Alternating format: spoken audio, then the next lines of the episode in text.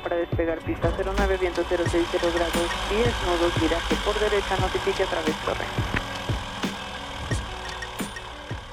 Hola, bienvenidos a un capítulo más de Latin Pilot Podcast. El día de hoy vamos a iniciar con un tema que no hemos, estado, no hemos hablado antes, que vienen siendo la parte de los accidentes aéreos, un tema que nos han estado pidiendo mucho todos ustedes los que nos escuchan y bueno, hemos decidido empezar poco a poco a ir hablando sobre algunos accidentes aéreos que han pasado tanto en México como en otras partes del mundo. Así que hoy estamos aquí para hablarles de un accidente que ocurrió en 1986 y como todas las semanas estamos aquí hoy para platicar. Nico, ¿cómo estás Nico? Muy bien Lalo, gracias. Todo bien, contento de, platicar de un tema diferente. Eh, realmente a mí los accidentes aéreos me llaman la atención y creo que es un tema en general con los pilotos, ¿no? Exacto, siempre, nos han llamado la atención, ¿no? ¿Y tú Jaime, cómo estás hoy? Muy bien Lalo, ahora sí ya de, vuelta con ustedes. Qué bueno, ya se te extrañaba, andaban pidiendo por ti, este Nico.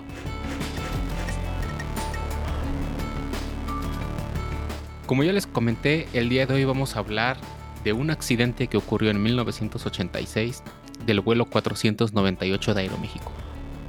El vuelo 498 de Aeroméxico era un vuelo que era operado por un DC-932 con matrícula X-Ray Alpha Juliet Eco Delta y que era un vuelo entre la Ciudad de México y el aeropuerto de Los Ángeles. Este vuelo tenía escalas tanto en Guadalajara como en Loreto y en Tijuana. El vuelo 498 había cumplido ya con los primeros sectores de vuelo y se encontraba ya por realizar el último que era de Tijuana hacia la ciudad de Los Ángeles. Despegó a las 11.20 de la mañana con 58 pasajeros y 6 tripulantes a bordo. Y se fue volando hacia la ciudad de Los Ángeles a 10.000 pies de altitud. Obviamente una altitud baja porque pues la distancia era muy corta y el tiempo de vuelo era muy corto como para alcanzar niveles más altos. El vuelo prosiguió sin ninguna complicación. Ya se estaban preparando para el aterrizaje. Ya estaba en contacto el avión con el Servicio de Control de Tránsito Aéreo de Los Ángeles, de aproximación. Y se encontraba en descenso. No, no había reportado ninguna falla, ningún nada. Simplemente el avión volaba de forma normal, sin nada, sin ningún una emergencia sin ninguna falla. E incluso también el controlador estaba llevando el vuelo sin ningún problema, con contestaciones y todo, guiándolo para aterrizar. A las 11.51 de la mañana, el vuelo 498 fue autorizado para descender a 6.000 pies y continuar hacia el aeropuerto de Los Ángeles. Después se le dio la indicación de bajar, descender un poco más y el piloto de Aeroméxico pues colacionó la, instrucción. A las 11.52 de la mañana aproximadamente se dejaron de escuchar las conversaciones con torre de control del vuelo de Aeroméxico y desapareció del radar. El controlador no sabía qué había pasado, simplemente, como les digo, había sido un vuelo normal, no había reportado ninguna falla y de repente el avión se había dejado de comunicar justo cuando le habían dado una instrucción para que descendiera. El controlador, pues al ver que no aparecía en el radar, que no aparecía, no había comunicación, pidió ayuda a otros aviones que estaban por el área para ver si podían localizar al avión de Aeroméxico. Y solamente un avión contestó, un avión de American Airlines que, que dijo que veía una columna de humo a su derecha. A partir de ahí, bueno, el controlador, como en todos los accidentes, fue relevado inmediatamente de su puesto y se lo llevaron para los controles toxicológicos y de alcoholemia que te piden por ley en este caso de los accidentes. Nadie sabía nada hasta ese momento, solamente se sabía que el avión había impactado, había caído dentro de la ciudad de Los Ángeles, en una zona que se llama Cerritos, en California, una zona habitacional. Entonces, pues el avión cayó y nadie sabía que solamente se reportaron que había daños, que había muchas casas incendiadas y, y pues que estaba el accidente bastante fuerte. Bueno, a unos kilómetros de ahí Curiosamente también aproximadamente a la misma hora, un pequeño avión Piper PA-28 se estrelló en un campo de una escuela. Y bueno, también obviamente rápidamente fueron a brindarle todos los servicios. Y fue muy curioso haber tenido dos accidentes al mismo tiempo, ¿no? Normalmente, pues digo, no es... De por sí los accidentes aéreos no son tan frecuentes y menos con tanta... que sean justo el mismo día y a la hora, ¿no? Muy cercano. Entonces, bueno, obviamente el accidente del DC-9 provocó que hubiera muertos en tierra, porque como les comentaba, cayó en una zona habitacional. Entonces, bueno, se presentaron los primeros, la primera ayuda y detectaron que pues no había ningún sobreviviente en el avión de Aeroméxico. ¿Por qué? Porque como estaba el accidente, luego, luego determinaron, como estaba la zona del accidente, determinaron que el avión había caído desde una altitud aproximada de 6.500 pies en picada. ¿Por qué? Porque la extensión de los daños era muy focalizada, muy centrada y pues prácticamente no había quedado nada del avión, todo había quedado destrozado. Entonces, pues imagínense mediáticamente cómo fue el accidente. Una aerolínea extranjera que se estrella en una zona habitacional de Estados Unidos, matando gente incluso en tierra, pues imagínense cómo estuvo, ¿no? Cómo ha de haber estado la situación en ese entonces. Obviamente la gente quería respuestas y principalmente pues las familias tanto de los pasajeros como de las personas que habían muerto en tierra. Querían respuestas y como siempre en todo accidente que participa una aeronave de Estados Unidos o es en Estados Unidos, pues la NTSB tomó el caso y empezó con la investigación. Oye, Lalo, ¿cuántas personas murieron en tierra? Ah, ni como muy buena pregunta, fueron 15 personas las que murieron. Parecía que había sido más, pero fueron solamente, ah, bueno, afortunadamente 15 personas en 5 casas y daños a otras 7 casas. Pues imagínense estar viendo la tele y de repente pues, cae un DC-9. Sí, exacto, pues no te lo imaginas, ¿no? Aparte, en la mañana así en tu casa y todo, y de repente, sin previo aviso, cae el avión. Aparte hay que decir que las probabilidades de que te caiga un avión encima son muy, muy, muy nulas. Y bueno, como les decía, eh, comenzó la investigación y fue ahí donde empezaron a encontrar algunas cosas, unos da- datos importantes. Porque sí, como lo habíamos dicho, el hecho de que dos aeronaves de diferentes tamaños hayan accidentado por la misma zona, por la misma hora, pues era mucha casualidad. Y en efecto, cuando empezaron a revisar los rastros del Piper, pues encontraron que el Piper se encontraba completamente como si le hubieran pasado con una con un cuchillo por arriba toda la parte de- del superior de la cabina y le había volado completamente el techo. Y de hecho encontraron marcas en el avión color naranja, que hay que recordar que en ese entonces, en 1986, pues los colores de Aeroméxico era un color naranja y color metálico. Entonces encontraron color naranja y eso les llamó mucho la atención. ¿Y qué, qué tamaño tiene el Piper comparado con el DC-9? ¿Hay mucha diferencia o son aviones del mismo tamaño? No, sí hay mucha diferencia. Est- Estamos hablando de que el Piper era un avión pequeño de un solo motor para cuatro personas, mientras que el DC-9 pues ya era un avión grande de dos motores, motores jet. Y pues digo, nada más, por ejemplo, en este vuelo, la cantidad de personas que iban, ¿no? Que eran 68. Entonces sí, el tamaño pues sí, vaya, perdón, 58 pasajeros. El tamaño sí era bastante diferente, ¿no? Era, de hecho, hay una ilustración que por ahí después podrán ver en nuestras redes sociales donde se ve claramente una, una ilustración hecha para la investigación donde se ve eh, la comparativa del tamaño de estos dos aviones. Y bueno, les decía que también analizando ya los rastros de, del vuelo de, del avión de Aeroméxico, lo poco que quedó en tierra, también detectaron que el avión pues tenía algunos daños y algunas marcas de la pintura del Piper, unas marcas azules y sobre todo tanto en el estabilizador horizontal como en el vertical se dieron cuenta que había unas marcas como de si hubieran rebanado con una pues rebana- rebanones por la propela, ¿no? Por la por la hélice del Piper, estaban marcadas así como sobre todo el estabilizador horizontal y vertical. Y eso les llamó mucho la atención, ¿no? Aparte de que pues ya el forense investigando más de cerca, pues encontraron restos de cabello y cuero cabelludo en el estabilizador horizontal de Aeroméxico que coincidían con los restos de los pasajeros y el piloto del Piper. Entonces, hasta este momento fue cuando se supo que estos dos aviones habían chocado en vuelo sobre la ciudad de Los Ángeles. ¿Quién había tenido la culpa? ¿Quién había tenido la, la mayor responsabilidad en el accidente? pues eso era algo que los controladores iban a, que, perdón, que los investigadores iban a buscar. Entonces, bueno, una vez dicho esto, para ustedes, ¿quién creen que haya tenido la culpa? También hay que ver este, un poco las... pues estaban volando 6.000 pies, también qué rumbo tenía cada avión, ¿no? Porque si no se acuerdan, platicamos la otra vez que dependiendo del rumbo, las, las, la, altitud a la que vamos a volar, ¿no? También sería una cosa que deberíamos de, de ver. Exactamente. Pues hasta ahorita, con lo que nos cuentas, Lalo, yo creo que el Piper, ¿no? Porque vuela más lento y tal vez puede ver al, al otro avión que se acerca más rápido, ¿no? Me imagino yo. Hasta lo que ahorita nos cuentes. Así es, tanto tú, Nico, como Jaime, pues tienen puntos muy, muy importantes, ¿no? Eh, acuérdense, en este caso el vuelo ya de Aeroméxico ya se encontraba muy cerca del aeropuerto, se encontraba volando dentro del área de control de aproximación de Los Ángeles, en un espacio aéreo clase Bravo en Estados Unidos, en el cual pues todos los aviones tienen que estar controlados, ¿no? Tienen que estar bajo control de tránsito aéreo. Y obviamente la prioridad pues siempre va a ser para los aviones que traen un plan de vuelo por instrumentos, como en el caso del Aeroméxico. en el caso del otro avión del Piper, pues se encontraba haciendo un vuelo visual.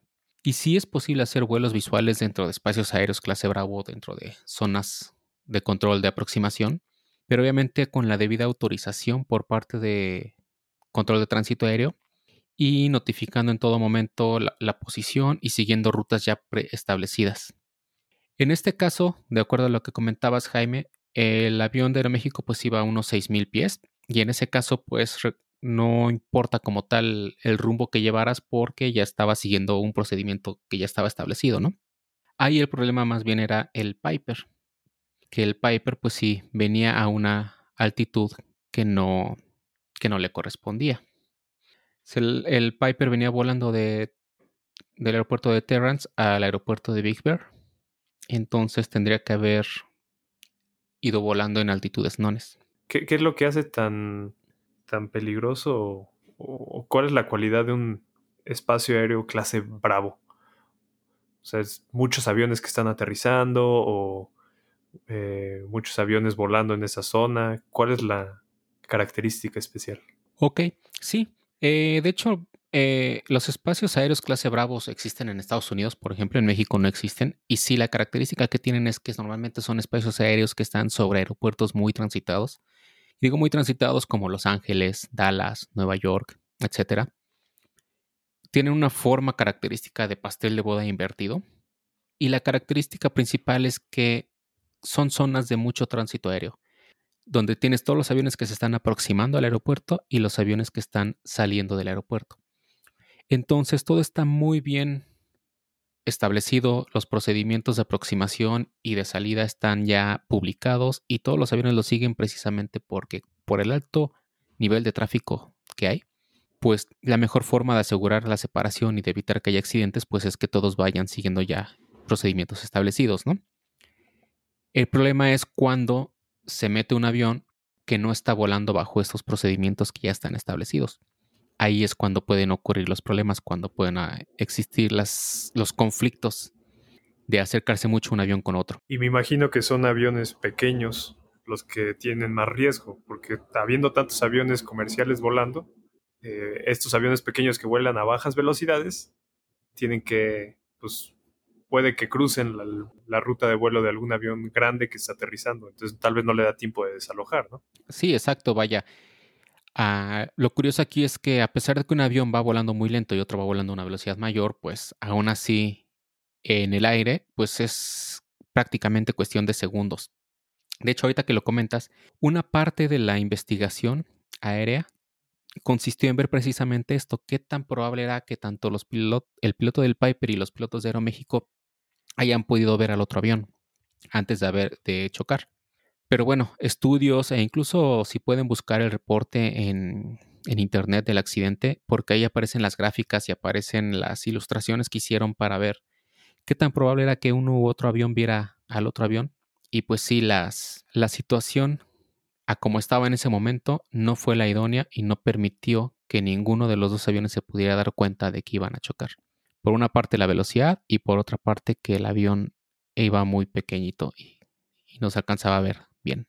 Entonces, bueno, tal como se los comentaba ahorita, pues con esto se dieron cuenta de que ninguno de los dos aviones pudo evitar chocar con el otro al ver a través de la ventana, ¿no? Principalmente el Piper que iba en un vuelo visual. Entonces, pues había que ver qué había pasado.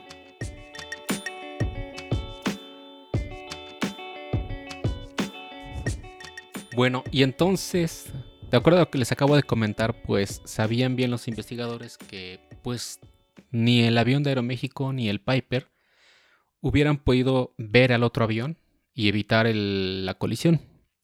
Entonces, pues, si no se pudo esto, entonces ahora qué seguía, qué más había que investigar, qué, cómo íbamos a iban a determinar quién había sido, pues, el principal responsable, ¿no? De este accidente. ¿Ustedes qué piensan? ¿Cuál, cuál sería el siguiente paso? Pues revisar por qué no salía en el radar el Piper también, ¿no? ¿Por qué no los controladores aéreos no lo pudieron ver y avisarle al Aeroméxico? Pero de hecho, bueno, creo que una de las conversaciones sí avisaron que había un tráfico cerca, ¿no? ¿O era sí, de hecho sí había un tráfico cerca, pero curiosamente no era ese Piper. Era otro Grumman, ah, Tiger, que iba volando eh, en esa zona también. Pero eh, iba, él iba de Fullerton a Monterey, California. Y iba pasando por ahí por el área, pero... Y sí, iba a estar cerca de Aeroméxico, pero estaba completamente bajo control tanto del controlador como del piloto, entonces no representaba un riesgo. El Piper, ese sí, no, nunca fue notificado de tráfico, ni, tanto, ni el Aeroméxico ni el Piper. Y entonces no se veía en el radar por el equipo que tenía el Piper. Exacto. Todavía, pues, en aviones pequeños no se requería tanto equipo en ese entonces, ¿no? Ahora digo, de hecho, pues, ahorita vamos a hablar precisamente de eso, que fue uno de los resultados de esta investigación. Pero bueno, eh, la investigación continuó por parte de la NTSB y al final determinaron una causa, una causa raíz, una, bueno, más bien una causa probable, porque siempre se, se maneja como causa probable porque pues es ahora sí que lo que los investigadores determinan de acuerdo a toda la evidencia que se juntó, ¿no? Y la causa probable del accidente se determinó como que había sido las limitaciones del sistema de control de tránsito aéreo para proveer protección ante colisiones, tanto en procedimientos de control de tránsito aéreo como en procedimientos automáticos y redundantes, ¿no? Y los factores que contribuyeron al accidente fue que el Piper PA-28 ingresó sin autorización a la zona de control de Terminal Los Ángeles y pues que las limitaciones de de ir viendo por la ventana para evitar otros tráficos, pues en este caso no sirvieron de nada. ¿Por qué? Por la velocidad y el tamaño de los aviones, ¿no? Esa fue la causa probable que terminó eh, la NTSB.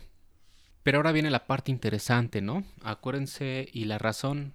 A ver, si yo te pregunto, Nico, dijiste en un inicio que te gustaba saber de accidentes aéreos. ¿Por qué te gusta saber de accidentes aéreos? Porque realmente se aprende mucho de los accidentes aéreos de las investigaciones que se hacen después del evento, salen muchas mejoras a la seguridad aérea y, contribuciones que, a lo largo del tiempo han hecho la, la, aviación tan segura como la conocemos hoy en día. Exactamente. De hecho, esa es la parte importante, ¿no? Siempre de todo accidente aéreo, de toda investigación, pues es ver las recomendaciones, ¿no? ¿Qué es lo que se determinó y qué se obtuvo a partir de ese accidente que hace que se evite que vuelva a pasar, ¿no? Digo, la que la probabilidad de que vuelva a pasar se disminuya, porque tanto como que no vuelva a pasar, pues digo, no fue el último impacto de dos aviones en vuelo, ¿verdad? Y Lalo, la última parte, el, que esta, la primer causa probable que indicó la NTSB eh, es en, que en el radar a los operadores, a los controladores de tráfico aéreo les aparezca el tráfico y les diga que tienen una probabilidad de que un avión se impacte con otro y le haya alertas visuales o auditivas automáticas. Exactamente, sí. En aquel entonces todavía no existía, pero a raíz de este accidente se, bueno, ya se venía desarrollando un sistema muy famoso que actualmente se conoce como el TICAS, que es un sistema que traen a bordo los aviones para evitar precisamente colisiones. Es este aparato por el cual alguien dijo alguna vez que los aviones se repelen, ¿no? Tiene que ver mucho con este, con este equipo, ¿no? ¿Tú has escuchado hablar del TICAS, Jaime? Sí, el famoso Traffic Alert and Collision Avoidance System. sí, un sistema que, que tiene los aviones que detectan una posible colisión y además le dan instrucciones a los pilotos para virar para evitar esta colisión. ¿no? Exacto, para ascender o descender, ¿no? Con tal de evitar la colisión. o sea, Jaime, si yo voy volando en sentido opuesto hacia ti, vamos a chocar tú y yo. De frente. De frente. Mi Traffic Collision Avoidance System me va a decir, jala la palanca de mano, de mando, o qué me va a decir. O te puede vira a la derecha y al otro también vira a la derecha y así también se evitan. Ah. Que de hecho la, la mayoría simplemente es o uno asciende o uno baja. Y de hecho es curioso porque, o sea, no, no creas que es así como que un ascenso suave, no. Cualquier ascenso o descenso es mínimo de 1500 pies por minuto para que evites la colisión. es bastante. Sí. Pero lo curioso es que en ese entonces este sistema todavía no se encontraba implementado. De hecho, una de las recomendaciones que hizo la NTSB a la FAA fue que expeditara el desarrollo, la, la evaluación operacional y la certificación final de este sistema. Y también que se modificara la reglamentación, específicamente las FAR 121 y 135, que requerían la instalación del TICAS en aviones al menos de aerolínea, ¿no? En aviones grandes. Sí, porque en aviones de escuela no lo tienen. Bueno, aviación general. en ese entonces no. Ahorita, al menos en Estados Unidos, ya es obligatorio. Órale. Porque de hecho, también lo que se hizo obligatorio después de ese accidente fue que los aviones que entraran a zonas de control terminal estuvieran equipados con transponder modo C Charlie. que reportara altitud, exacto. Modo Charlie. ¿Por qué? Porque este tipo de transponder, como te reporta la altitud, los como, di, como tú le dijiste, Nico, los controladores en su pantalla podían ver el avión, su posición y su altitud y así ser más capaces de evitar una colisión. Y también porque el TICAS se apoya mucho de estos transponders para dar sus resoluciones y evitar colisiones. ¿Y qué es un transponder? Un transponder es un equipo que traen los, aviones a bordo que lo que hace es el radar manda dos señales, una señal primaria y una señal secundaria. La señal primaria es esa típica imagen de radar que todos hemos visto que está una, una línea dando vueltas y aparecen como puntitos donde hay algo, ¿no? Donde detecta algo. Que el fondo negro y los puntitos verdes, ¿no? Exactamente, así como inició el radar, que sirve porque detecta el reflejo de señal que envía un objeto. Puede ser un avión, puede ser un pájaro, puede ser basura, etcétera, ¿no? Y el modo secundario es el que recibe la señal. Cuando el radar manda una señal, que el transponder la capta y el transponder regresa una señal. Una señal que se conoce como squawk, que de hecho la traducción es un graznido. Entonces hagan de cuenta que llega la señal del radar al avión el avión emite un graznido y ese graznido contiene cierta información como el código, normalmente tienen un código de cuatro números los transponder, entonces regresa el código y en el modo Charlie, por ejemplo, te regresa también la altitud a la que vas. Y entonces al controlador le aparece en su pantalla, como el radar recibe el código, le aparece en su pantalla el número de vuelo y la altitud a la que va, la velocidad y rumbo. Es como si el controlador le preguntara al avión, hey, ¿quién eres? Y el avión le respondiera, hey, soy tal avión, estoy volando a esta altitud, con esta velocidad. Y este rumbo. Eh, y este Exactamente. Digo, hoy en día ya es muy normal porque pues ya todos los aviones traen ese equipamiento, ¿no? Y en el caso, como decías, de los aviones escuela, los aviones pequeños, esos aviones monomotores como los Cessna, los Pipers, etcétera, bueno, pues en Estados Unidos ahorita actualmente y a partir de este año es obligatorio que tengan equipo ADBS que funciona como un tipo transponder, pero es diferente. ¿Sale? Ese no es para que te, detecte el radar como tal, pero sí para que te detecten otros tráficos. El TICAS es capaz de detectar también esta señal y entonces así también puedes recibir. Un avión pequeño, si no tiene TICAS, no va a recibir una instrucción de ascender o descender, pero sí le va a aparecer a un avión más grande que tenga un TICAS. En este caso, supongamos que el Piper hubiera traído el ADBS y el Aeroméxico hubiera traído su TICAS, el Piper no se hubiera enterado, pero al Aeroméxico sí le hubiera notificado para, para ascender o descender y evitar la colisión. Exactamente. Entonces, pues, eso fueron las dos grandes implementaciones que se obtuvieron a partir de, de este accidente, ¿no? Y pues hay que decirlo que Aeroméxico pues salió pues sin ningún cargo del accidente porque realmente se comprobó que no había sido su culpa. Ellos iban llegando siguiendo los procedimientos establecidos, la tripulación estaba perfectamente capacitada, no hubo ningún problema, ninguna omisión por parte de Aeroméxico. Sí hubo una omisión por parte del Piper al entrar en un espacio aéreo que no debía entrar. Y pues también hubo una misión de control de tránsito aéreo, pero porque pues prácticamente no tenía el equipo con el cual poder detectar y evitar colisiones. ¿Qué les pareció? ¿Cómo ven este, este accidente? Muy informativo. Yo creo que salieron pues, acciones que han ayudado a prevenir varios accidentes desde entonces. Sí, como todos los accidentes aéreos, toda esa parte de la tecnología que cambiaron para los futuros vuelos es muy interesante. Y también se me hace interesante porque yo lo descubrí por la serie de Breaking Bad. Supe de este accidente aéreo. No sé si ustedes la vieron, esta serie. No, yo no la vi. ¿Qué No, tanto tampoco, dijeron ahí? pero- Pues es una serie de... En resumen, el, el actor o el personaje principal se llama Walter White. Y resulta que el controlador aéreo de este... que estaba en, en turno a cargo de, de controlar los movimientos del Aeroméxico y de, de los aviones en, ese, en esa ocasión también se llamaba Walter White. Y en la serie Es aparece cierto. que un avión eh, estalla en el cielo y todos los restos caen en California. Creo que es Phoenix. O sea, es- está un poco ¿Eso es Arizona? cambiado. Ajá. Sí, es Arizona. Sí, no, no es la misma zona, pero el nombre del, del controlador y sí está inspirado en su historia. Y era el Piper que entregaba pedidos de pollos hermanos, ¿no? Ándale, cállate. Es lo único que sé.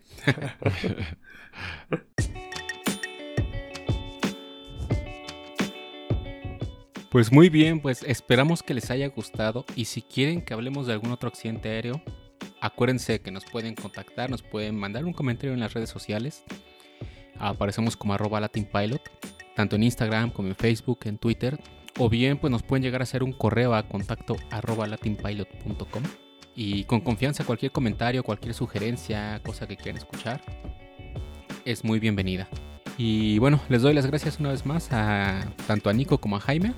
Y los esperamos en el próximo episodio. La tripulación de siempre, Lalo. Jaime. Y Nico. Tengan muy buen día y nos vemos en el próximo episodio de Latin Pilot Podcast.